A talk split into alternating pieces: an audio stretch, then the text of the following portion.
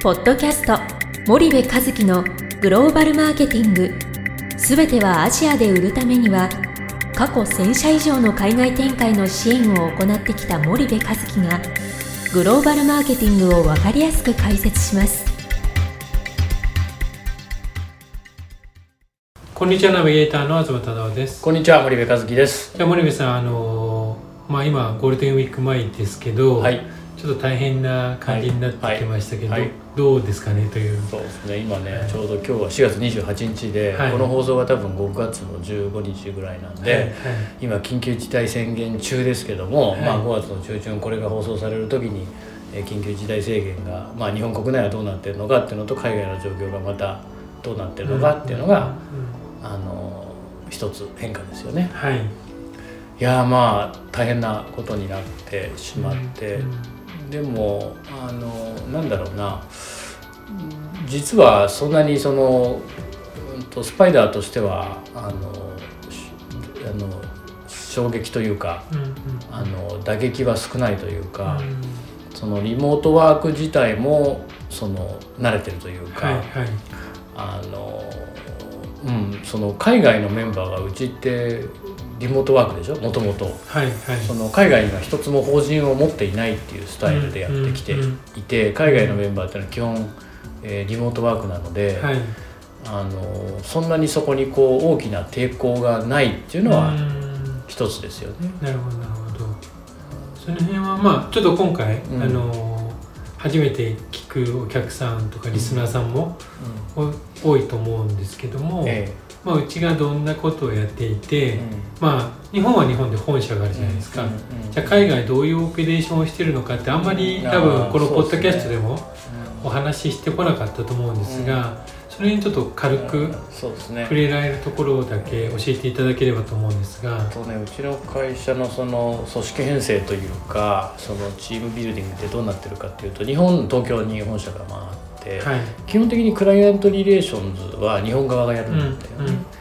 で、えっとまあ、役員が3名いるわけなんだけど役員中心でクライアントリレーションズをやっていますよはい。というのが、えー日本の東京側で、うんうんうんでここで、まあ、あのクライアントリレーションズ含めたお客様の課題解決に向けた、うん。その戦略設計みたいなことをやるんだよね。うん。でじゃあそれを実際に現地で実行をしていくっていうメンバーがはい。我々の現地の従業員で、うん。実は東京の社員よりも現地のそのアジア新興国に、まあ、各国に、えーいるメンバーの方が人数が全然倍ぐらい、えー多くて。はい。でそのメンバーがそれを実行していくと。うんうんでそこに、まあ、日本から我々のスタッフが、まあ、出張をして、えー管理をしたりえーフォローをしたりヘルプをしたり、うんうん。えーするっていうそういう体制でやってますよと。うん。でもちろんその、まあ、海外のパートナーっていうのも若干はいるものの結構自前主義にこだわっていて、あの本当にそのなんだろう現地のこう深い真実を見ていくっていうと自分たちでやらないとなかなか難しいので、まあ、そういう体制を築いてるっていうのが我々のそのチームビルディング。ですかね。なるほど、そうすると海外はうん。どういう雇雇用体系というかうん。日本で言うと分かりやすくうん。言うとどんな感じになってるんですかね、えっ、とねまああのいわゆる日本の本社からはい。海外の、うん。メンバーを直接雇用していて、はい。日本から毎月お給料がこう払われてると、もちろんね1年間の契約の社員もいれば、はい。あのまあなんなんていうの？その終身雇用っていうわけじゃないけど、そのいわゆる正規の正規の、うんまあななんていうんですかね。もうもういればあとお客様のプロジェクトにフォーカスをして、そのプロジェクトの期間だけ、えーお客様のためにお客様の専属メンバーとして雇用している、えーメンバーもいるので、はい。えー現地の人材派遣会社を通じて、こう我々が雇用をするっていうケはいースも、はいまあ、あるので大きく分けて3タイプかな、で大体1年で契約社員なんかはもうそのままうちの社員になっちゃう。はいはい。でねあのなんだろう。まあ大きく分けたら2パターンなのかな、うちの純粋な社員なのか、はい。それともお客さんとやってる特定のプロジェクトのために、えー雇用をしている専属の社員なのかと。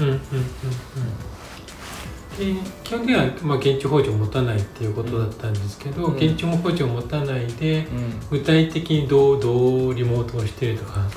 あのね、えっと、うちのそのいわゆる支援って現地法人を持って現地で、えー現地の企業に、うん。えーサービスを提供するんではなくて、うん。うん。あくまで予算の多くは本社はい。ですよね。はいでもちろん海外の現地法人、うん日系企業の現地法人の予算ではい。プロジェクトやることもあるんだけど、うん。その時ってお客様のオフィスの中に、うん。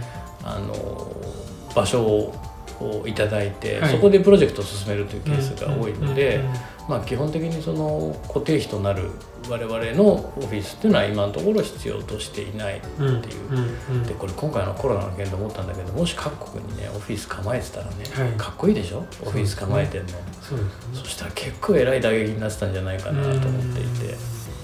まああのちょっとヒヤッとしたけどもまあそういうスタイルなので、うん特段今のところこうあんまりその必要性がないってはいいうのが、はいあの状況かな。でうちの現地のメンバーも基本在宅なんですよ、はい。で仕事はもう現地現場に出ずばってって我々の仮説通りの情報を収集してきたりとか、うんうん。え実態をこう見てきたりとかうん把握してきたりっていうのがあの仕事じゃないですか、はい。もしくはディストリビューターと商談したりとか、小売りに売り込んだりとかっていうねまさにその外に出てやる仕事なので、はい。まあなんていうのかなその、うん、在在宅がベースで。ただきつかったのはその緊急事態宣言が各国で出たでしょ？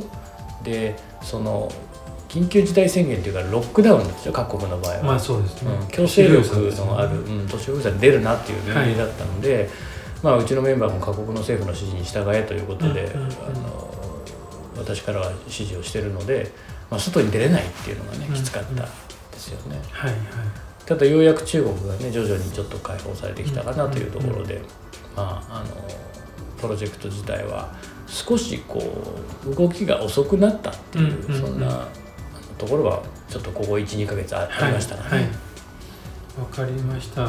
じゃあ森部さんちょっと今日はお時間が来たので、はい。ここまでにしたいと思いますけれども、よろしくお願い、はい。まあ次回またよろしくお願いしはい、ます、よろしくお願いします。ありがとうございました。本日のポッドキャストはいかがでしたか？番組では森部和樹へのご質問をお待ちしております。皆様からのご質問は番組を通じ匿名でお答えさせていただきます。podcast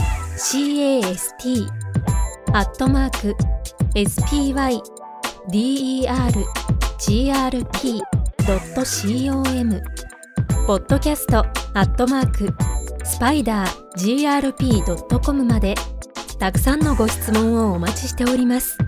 それではまた次回お目にかかりましょう。ポッドキャスト森部和樹のグローバルマーケティング。この番組はスパイダーイニシアティブ株式会社の提供によりお送りいたしました。